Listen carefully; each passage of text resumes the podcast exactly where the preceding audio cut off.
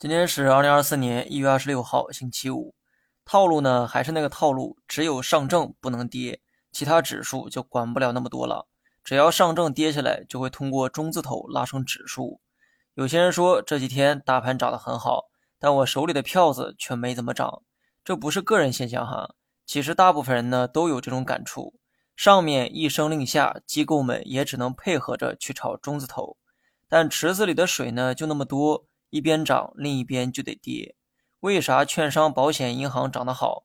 因为这些都是国企，中字头的意思啊，就是国企。不知道是不是我的错觉，除了上证之外，其他指数似乎都有下跌的冲动。不管我的感觉是对还是错，追高去买肯定是错的。如果亏损是必然的，那买在低点至少比买在高点强。